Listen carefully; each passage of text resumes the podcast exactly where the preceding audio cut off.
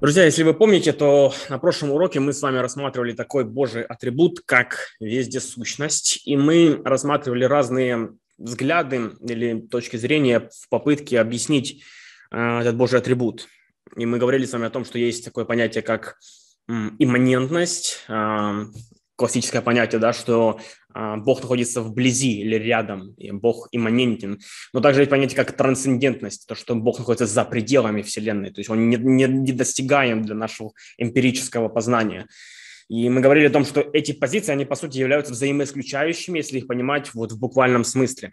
Поэтому какая-то из этих позиций верна, какая-то из них ложна в отношении того, где Бог присутствует. И мы говорили о том, что есть понятие, что как будто Бог, как некий эфир, повсюду, то есть он в этом, э, в столе, в этом компьютере, в дереве и так далее. Это некий такой вот э, эфир, который повсюду, то есть Бог везде. Но есть также понятие того, что другая идея, что Бог находится за пределами Вселенной, но Он просто активен в каждой точке Вселенной. Он знает, что происходит в каждой точке Вселенной, и он работает, функционирует, поддерживает существование э, всего Вселенной. Я говорю, что я придерживаюсь именно второй позиции. И подробнее об этом вы, опять же, можете посмотреть на нашем прошлом уроке. И сегодня мы с вами рассмотрим а, еще а, один такой атрибут. А, хотя скорее трудно его назвать вот как-то... Нет, нет, вот сейчас. Теперь вот новая демонстрация. Божья слава. Божья слава. И я здесь специально выбрал такое изображение, где мы видим Э, Бога в человеческом обличии, в теле, но в то же самое время, где нет некое отражение, да, сзади вот сияние. И это э, мое понимание Божьей славы. Я попытаюсь сегодня изложить, вот, э, как я понимаю вот, э, это понятие Божья слава. Э, мастер пейзажа Исаак Левитан когда-то сказал очень э, глубокую мысль он так вот выразил свои ощущения. Он говорит, может ли быть что трагичнее, как чувствовать бесконечную красоту окружающего и не уметь, сознавая свое бессилие, выразить эти большие ощущения. Знаете, эта мысль очень сильно подходит к Божьей славе. Вот когда мы как бы можем ощутить эту бесконечную красоту, но не можем ее как-то вообще выразить. Мы пытаемся, наши попытки, они очень жалкие – и я хочу сегодня рассмотреть с вами значение Божьей славы. Эта тема важна, потому что среди христиан существует очень много непонимания по этому вопросу. Нельзя назвать славу каким-то отдельным атрибутом. Скорее, это проявление в совокупности Божьих атрибутов. И далее вы поймете, о чем я говорю. Я дам более строгое определение этого понятия. Но среди христиан существует огромное количество непонимания а, по этому вопросу, по Божьей славе. И многие из них, на мой взгляд, они прямо искажают это понятие. И то понятие славы, которое должно было служить к тому, чтобы, наоборот, отражать Бога, притягивать к Богу, оно в современном значении во многом стало понятием, которое отталкивает, которое пугает, которое является чем-то таким э, проявлением некого эгоцентризма. И поэтому эта тема, на которую я думал одно время, достаточно долго, и сегодня вот хочу с вами поделиться теми выводами, которыми я пришел в этом исследовании. Мы оттолкнемся от текста, записанного в от Иоанна, главе 17, с 1 стиха. Я думаю, что этот текст а, является ключевым в отражении или в представлении от перспективы на Божью славу. С 1 стиха, глава 17. «После этих слов и Иисус возвел очи свои на небо и сказал, «Отче, пришел час, прославь Сына Твоего, да и Сын Твой прославит Тебя, так как Ты дал Ему власть над всякую плотью, да всему, что Ты дал Ему, даст Он жизнь вечную. Это же есть жизнь вечная, да знают Тебя, единого истинного Бога и посланного Тобою Иисуса Христа. Я прославил Тебя на земле, совершил дело, которое Ты поручил мне исполнить. И ныне прославь меня Ты, Отче, у Тебя самого славою, которую я имел у Тебя прежде бытия мира». Запомните этот текст и держите его в голове, потому что он будет очень важным для того, чтобы мы сделали правильную а, такую герменевтику, библейскую герменевтику а, в целом этого понятия Божьей славы, потому что, я думаю, с перспективы Христа и Нового Завета мы можем яснее понять то, что говорится в Ветхом Завете. И когда мы вообще думаем о Божьей славе, то что первое приходит к вам на ум? Стремление к славе, жажда славы, почета, репутации, уважения – это все исходит из нашей эгоистичной природы. Я думаю, большинство людей интуитивно понимают, что делать что-либо ради славы или во имя славы нехорошо. Представьте, что кто-то говорит, я помогаю людям для своей славы. Кому понравится человек, который, которому надо все время повторять, что он-то хороший, умный, красивый. Потом будет требовать, вот ты должен постоянно говорить, что я красивый, что я красивая. Вот скажи, что я красивая. Ну, ты красивая. И кому понравится вот такого рода человек, который постоянно требует для себя что-то? Кому, а, кто считает чем-то моральным или хорошим человека, который говорит, что я там спасаю бедных, а, что я лечу больных ради своей славы? Мы понимаем все, что это не является чем-то моральным. Такие мотивы неправедны. Хотя большинство из нас в глубине души своей делают что-либо именно ради своей славы да, или ради своего эгоизма. А, это следствие нашей греховной природы. Большинство людей именно так и делает. Хотя, конечно же, никто не станет об этом говорить прямо. Почему? Опять же, потому что это не является чем-то хорошим. Потому что это не является чем-то, что можно было бы похвалить. Это не похвально, делать что-то ради своей славы. Так в этом заключается проблема.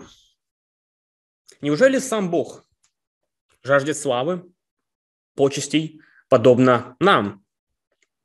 К сожалению, многие так и думают. Очень многие неверно понимают, что такое слава Божия и что такое вообще прославление Бога. Как можно прославить Бога? Очень часто мы слышим подобные выражения, что Бог все сделал для своей славы. Бог тебя сотворил для своей славы. А, Бог отправляет людей в ад для своей славы. Бог сохраняет грешника для своей славы. Бог стремится к своей славе. Бог своей славы не отдаст никому. Что все значит эти фразы? Если мы просто воспринимаем эти фразы вот так, как они есть, то получается, что Бог э, жаждет того, что мы так сильно порицаем в людях.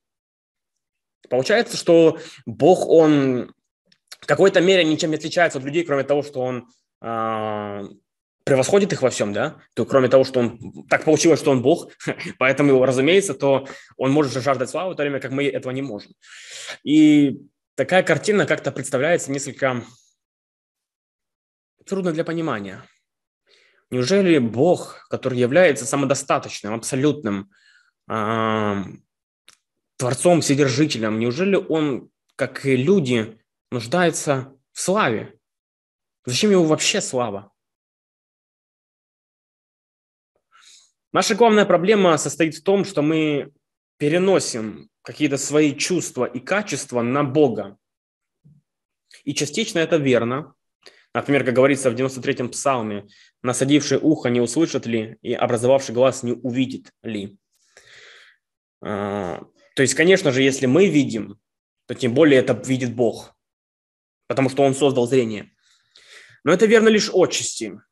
Потому что у нас есть негативные качества, которых у Бога нет. Потому что Он совершенен. В Боге нет и не может быть ничего плохого. И проблема в том, что люди переносят не только хорошие, но и свои плохие качества и чувства на Бога. Поэтому в мире так много разных злых богов, потому что люди, которые их придумали, сами злые. И таким же образом люди, мы с вами воспринимаем словописание в свете своего понимания славы. Это одна из главных проблем человечества, того, что мы переносим какие-то свои негативные качества на Бога. Именно поэтому боги древней греческой мифологии, они такие жестокие, они такие похотливые, они такие эгоистичные, потому что мы такие люди, которые их придумали. И таким же образом понимание славы, которое сложилось на основании нашего эмпирического опыта, который мы наблюдаем, который мы ощущаем в себе – каким-то образом мы также переносим на Бога. Это проблема. Это проблема. Разумеется, человек готов ради своей славы а, пойти на многие, даже на самые безумные вещи. Я помню, а, если вы смотрели фильм «Троя» с Брэдом Питтом в главной роли, то в этом фильме мне запомнилась сцена, где Ахиллес, его играл Брэд Питт, он не хотел идти на войну с Троей, потому что он не хотел помогать этому царю, которого он не любил, И он понимал, что, возможно, это обернется чем-то плохим. Но когда он в разговоре с своей матерью услышал, как его мама сказала, что если ты пойдешь в это сражение, ты запомнишься на, на века, ты будешь в памяти вечно, но ты умрешь, но ты будешь в памяти, то от мысли о том, что он получит славу, вечную славу, Ахиллес пошел на смерть. Он знал, что он умрет, но это его не остановило, потому что он хотел славы. То есть вот стремление к славе, оно очень сильно выражено в человеке. И ради своей славы человек готов пойти на очень большие вещи. Я думаю, что большинство вещей, которые совершает человек, он это делает ради своей славы. Задумайтесь, почему э, очень богатые люди, которые, казалось бы, все есть, они, они идут в политику. Почему они пытаются контролировать что-то? Почему они пытаются быть на виду? Потому что они хотят славы деньги и остальные вещи, они не настолько желанны, как слава. И слава является очень большим препятствием. И вот это сильное чувство славы мы также переносим на Бога. И возникает проблема. И ключевое различие, фундаментальное различие между славой человеческой и славой Божьей состоит в том, что слава человеческая направлена на самого человека на ту личность, которая жаждет славы. Человек жаждет прославить собственное имя. А, в этом главная суть человеческой славы, что человек жаждет прославить собственное имя. Он хочет проявить самого себя, он хочет выделить самого себя, он хочет быть лучше других, он хочет показать себя как некого уникального. В этом суть человеческой славы. Она является по своей сути эгоистичной она является эгоистичной. Но слава Божья иного рода. Слава Божья иного рода.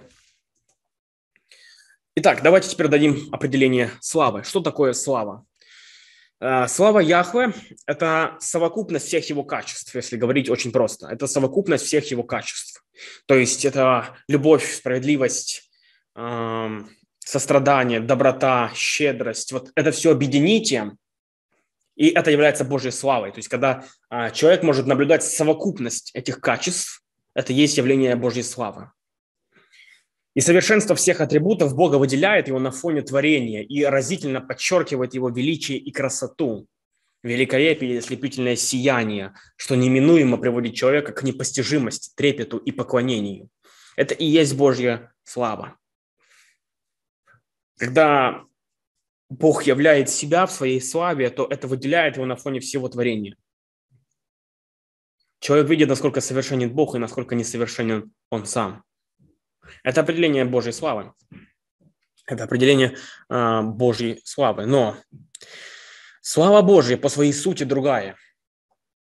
Она направлена не на самого себя, а на других.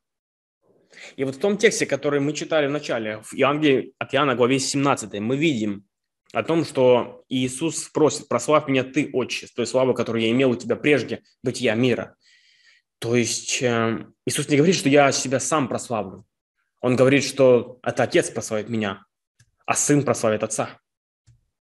То есть здесь мы видим некую тайну Троицы, что от вечности эта слава, она передавалась Троице. Отец прославлял Сына, Сын прославлял Отца, Дух Святой прославлял Сына и так далее. Вот есть вот это так называемое да, триединство любви, круг любви. И мы с вами говорили в теме Божья любовь о том, почему любовь возможна только если есть несколько личностей. И вот то же самое со славой, что Божья слава, она иная, она иная, потому что она направлена на кого-то другого.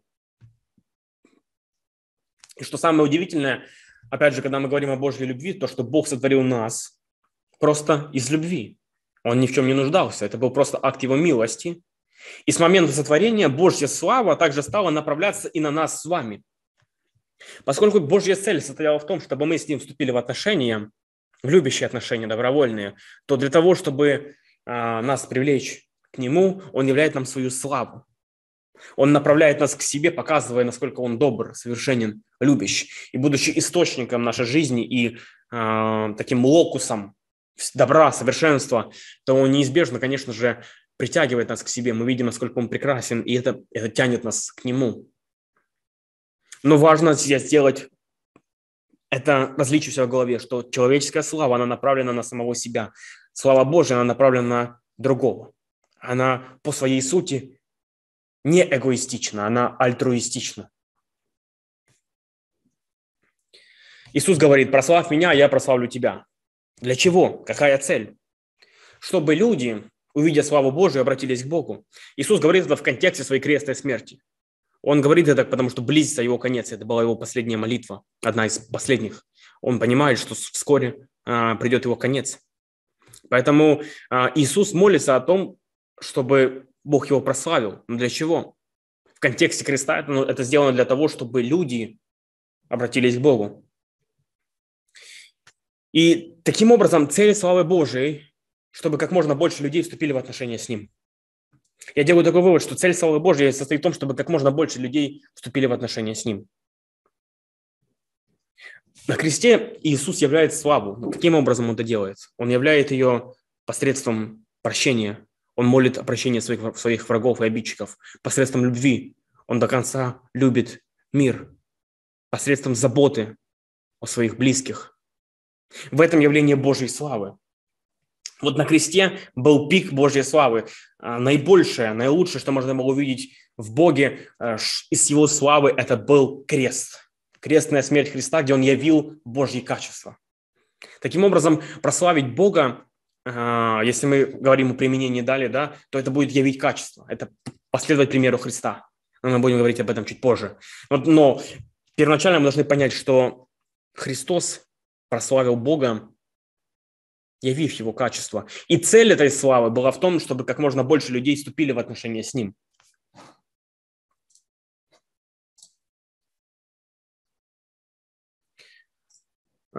Цель славы, чтобы как можно больше людей а, вступили в отношения с ним.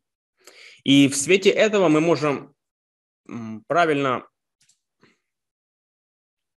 в свете этого мы можем правильно понять многие другие места Писания. Опять же, если мы возьмем за основу а, вот этот текст из Иоанна 17 главы, и мы поймем вот этот принцип о том, что цель славы Божией состоит а, в том, чтобы как можно больше людей вступили в отношения с Ним. В свете этого мы можем правильно понять многие другие места Писания. Например,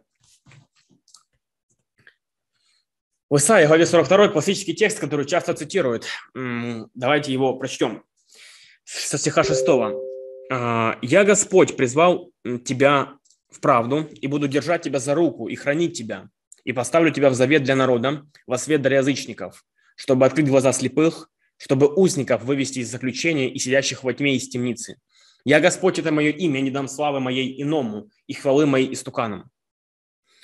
Чаще всего цитируется вот только последняя часть этого отрывка, где сказано «Я Господь, это мое имя, и не дам славы моей иному, и хвалы моей стуканам». И делается вот вывод, что якобы вот Бог, он, э, он очень ревнив к этим идолам, что вот ему очень не нравится, когда люди поклоняются истуканам, и поэтому он их жестоко уничтожает за это. И знаете, создается очень странная картина. Создается очень странная картина. Неужели действительно Богу а, жалко, что люди поклоняются истуканам? Неужели Богу как-то вот жалко, что вот люди отворачиваются от него? Ведь он самодостаточный, ему это ничего не нужно. Но когда мы читаем этот отрывок в контексте, мы понимаем, что на самом деле имеется в виду. Это мессианский отрывок. Здесь речь идет о Мессии. Это пророчество об Иисусе Христе. И здесь мы видим, что Бог посылает Христа, чтобы призвать людей от ложного поклонения идолам. То есть это отрывок, который является мессианским. Он э, повествует о пришествии Мессии. И дальше он говорит, я не дам славу моей иному. И в контексте речь не идет о том, что Бог жаждет, чтобы его восхваляли. Он не хочет отдавать свою славу другим просто потому, что ложные боги не спасают. Посмотрите на этот отрывок. Он говорит, что «поставлю тебя в завет для народа, во свет для язычников, чтобы открыть глаза слепых, чтобы узника вывести из заключения и сидящих во тьме из темницы». То есть он, он не говорит здесь, я не дам своей славы, потому что я хочу, чтобы э, все жертвы, дары, ваше поклонение было только мне, потому что я самый лучший и, и все остальное. Хотя мог, мог бы мог, мог так сказать, да? Однако он говорит, нет, он говорит, что я хочу вам помочь. Я хочу открыть глаза слепым. Я хочу вывести узников из заключения. Э, я хочу вывести сидящих во тьме из темницы. И именно потому, что я хочу вас спасти, я, я говорю, что я не отдам своей славы истукана. Почему? Потому что они не могут вас спасти. Потому что они не могут вам помочь. Истуканы, они не в состоянии вам помочь. Именно поэтому я хочу вас спасти, я, я не отдам своей славы, потому что я хочу вам помочь. То есть Божья слава, она не эгоцентрична, она альтруистична.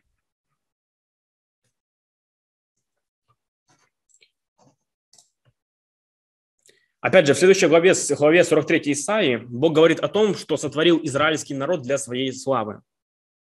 И какова цель? Опять же, в контексте мы читаем, чтобы явить свет всему миру. Через этот маленький народ слава Божья распространилась по всему миру. То есть, опять же, когда мы понимаем, о чем идет речь в контексте, когда мы смотрим на эти тексты в контексте, то мы видим, что Бог каждый раз являет себя не как некое эгоистичное божество, но как существо, как высший абсолют, который хочет помочь людям. Именно поэтому он избирает Израиль не для того, чтобы отвергнуть других. Как часто люди мыслят, что Бог э, избрал Израиль, и тем самым он отверг другие народы. Наоборот, если мы читаем с самого начала Бытие и рассматриваем э, весь план Божьего спасения, то Бог говорит Аврааму, что в тебе благословятся все народы. То есть цель избрания Авраама и, и, и впоследствии Израиля не для того, чтобы отвергнуть других, но для того, чтобы благословить других, для того, чтобы исполнить эту миссию. То есть, э, когда мы все рассматриваем целостно, мы понимаем, что картина представляется совершенно иной. Что Бог с самого начала замыслил, чтобы мы вступили с Ним в отношения – и Божья слава, она является инструментом, который помогает людям достигать отношений с Ним. Итак, цель явления славы Божьей – это притянуть к себе каждого грешного человека, живущего на земле. Это то, почему Бог так ревнует о своей славе. Это то, почему Он не даст своей славы никому. Потому что Он нас любит и хочет, чтобы мы Его познали. Это просто любовь. Бог не нуждается в нас, в нашем поклонении, в наших дарах. Это все ему ничего не дает, потому что он самодостаточен.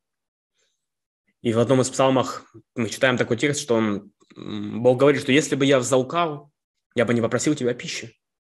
То есть он говорит, что на самом деле эти жертвы, они нужны не мне, но тебе. Жертвы нужны для тебя, а не для меня. Бог в этом не нуждается.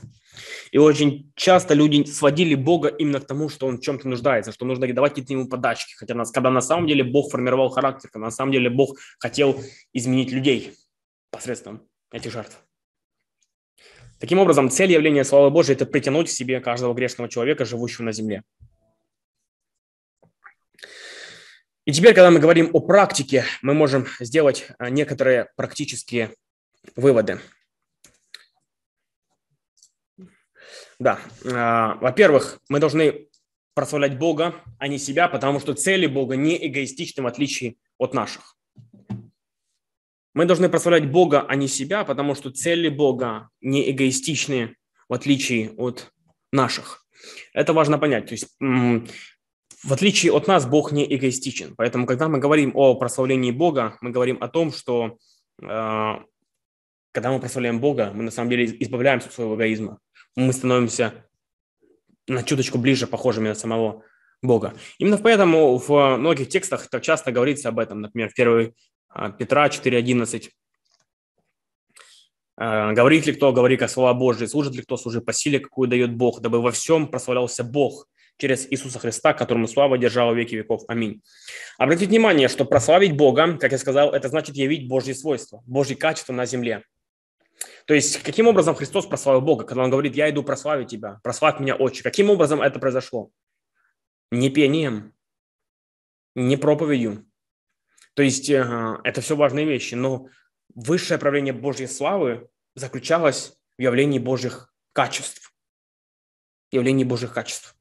Поэтому, когда человек может говорить, что я прославляю Бога, я пою в хоре, но если он при этом не являет Божьи качества, если внутри он остается эгоистичным, завистливым, а, равнодушным к людям, то это не прославление Бога.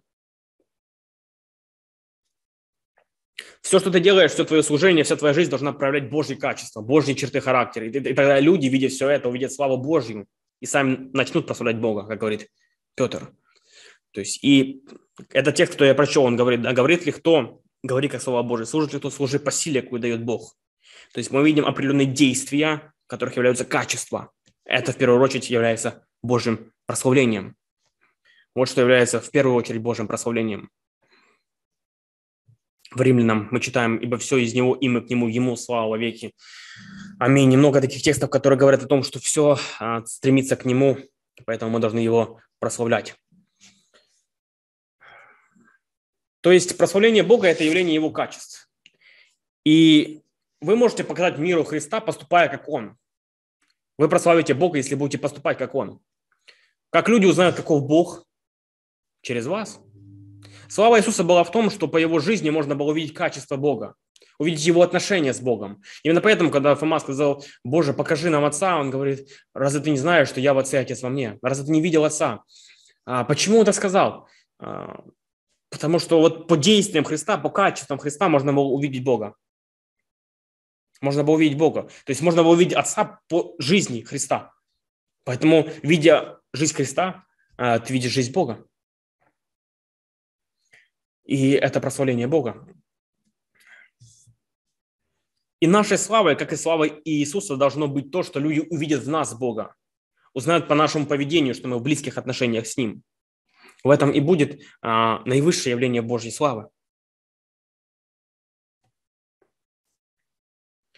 Во-вторых, мы должны трудиться во славу Божью лишь тогда, мы можем трудиться во славу Божью лишь тогда, когда мы исполним обязательства по отношению к нашим ближним. В христианской жизни нас должны направлять всегда два великих правила. Первое – это слава Божья, а второе – благо наших ближних они являются очень тесно связанными, потому что Слава Божия проявляется в проявлении Божьих качеств. А как же их проявить, как только не в отношении к ближнему?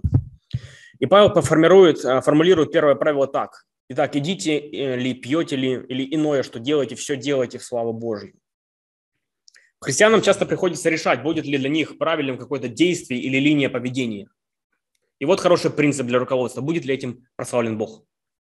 И в данном случае а, что значит, будет ли прославлен Бог? Это значит, явлю ли я в этом Божье качество? Явлю ли я в этом Божье качество? И таким образом, если мы примем этот принцип к нашей жизни, то он применим ко, всем нашим решениям. Будь то посмотреть фильм, а, как одеться, а, кому помочь, кому ответить, кому не ответить, с кем общаться. Этот принцип, он применим ко всем нашим сферам жизни, что бы мы ни делали. Будет ли этим прославлен Бог? что мы едим даже, с кем мы спим, ко всем этим вещам применим этот принцип. Будет ли этим прославлен Бог? И настоящее слово заключается в том, что когда мы исполняем свои обязательства по отношению к ближним, в этом прославление Бога. Это видео а, немножко простит, вот, а, как можно апологетически применять а, эту идею. Да, сэр. Вы согласитесь со мной, говоря, что Бог обычно доброжелательный и благой, и самый лучший, я бы сказал, для его творения? Повторите, пожалуйста. Подойдите немного ближе к микрофону. Извините. Вообще-то вопрос вот в чем. В Ветхом Завете Бог был ревнивым Богом, правильно? Бог ревнив в Новом Завете тоже, да. Да, хорошо. Это довольно ничтожная человеческая эмоция, чтобы Богу становиться жертвой ревности к чему бы то ни было. Хорошо, что ж. что Он, будучи всемогущим, всевидящим что и такое... такое. Что такое ревность? Это... О, как бы правильно описать это? Просто зависть к чему-то. Хорошо, ну давай, вы молодой парень. Я не думаю, что вы женаты, но предположим, что вы женаты. Эм, если вы женаты на ком-то, и ваша жена уходит от вас к другому, будете ли вы ревновать? Ну, это естественно, да, но... Скажите, это праведная ревность? Но... Другими словами, всегда ли ревность это плохо? Не обязательно. Не обязательно, правильно, потому что она ваша, она посвятила себя тебе, вы посвятили себя ей. Она не должна уходить к другому. То же самое с Богом, понимаете? Мы творение Бога. И он хочет, чтобы мы были с ним, в общении. И это может показаться революционной мыслью, но я думаю, это истина, не то, что я это придумал. Как бы это правильно сказать? Бог хочет, чтобы мы были в общении с Ним. Не для Его пользы, а для нашей. Потому что Он ничего не получает от нашего общения с Ним. Вы можете проклинать Бога весь день, вы не причините Ему боль. Вы можете любить Бога и славить Бога весь день, вы Ему этим не поможете. Почему? Он самодостаточен. Так что его ревность праведна, потому что он знает, что вы были созданы по его образу, и он хочет для вас самого лучшего. Он хочет, чтобы вы были с ним. Он не получает выгоды от вашего послушания ему. Ему не станет плохо, если вы будете его проклинать. Он самодостаточен. Но по своей любви он пришел на землю и предложил себя как жертву, чтобы вы могли примириться с ним, чтобы он мог оставаться справедливым и чтобы вы могли попасть в его присутствие на вечность, даже если вы не заслужили, потому что он вложил свою праведность вам. Вот что такое христианство. Ладно. Тогда, продолжая тему, зачем ему нужна хвала простых смертных? Если Ему это, это не ничего нужно. ему не дает. Ему это не нужно. нужно? Но зачем он этого хочет? Это для нашей пользы. Он любящий Бог. Это для нашей пользы, но почему он вообще хочет сказать, что э, что вам нужно верить в меня, чтобы попасть на Хорошо, небеса? нам нужно определить, что мы подразумеваем под верой. Мы не говорим о вере Ричарда Докинза, где вера — это верить во что-то на основе доказательств. Мы говорим о вере, лучшее слово было бы доверие. Доверяете ли вы и соглашаетесь ли с Богом? Есть ли у вас шаг веры по собственной воле? Доверяете ли вы Богу по собственной воле? Бог не собирается никого заставлять идти на небеса против их воли. Вера всего лишь демонстрирует ваше принятие того, что для вас сделал Христос. Он не будет заставлять вас идти на небеса против вашей воли. Это не является любовью. На самом деле Кристофер Хитчин, с которым я был на дебатах пару раз, он... эм, в конце своей книги он говорит, «Я не буду жить под этой божественной тиранией». Он думает, что Бог — это божественный диктатор, и он не хочет преклонять колени перед Создателем. И вы знаете, что Бог говорит? Вам не придется жить по тем, что вы считаете божественной тиранией. Ад — это там, где меня нет. Кристофер не хочет Бога в этой жизни. Бог не будет насильно навязывать себя Кристоферу и в следующей жизни тоже. Это и есть ад. Это отделение от Бога. И Бог уважает ваш свободный выбор настолько, что Он позволяет вам идти в направлении, куда вы хотите, даже если это в конечном итоге приведет к вашей гибели, потому что Он не может заставить вас любить Его. Все, что Он может сделать, это дать вам свободу воли принять бесплатный дар. И для этого нужна ваша вера.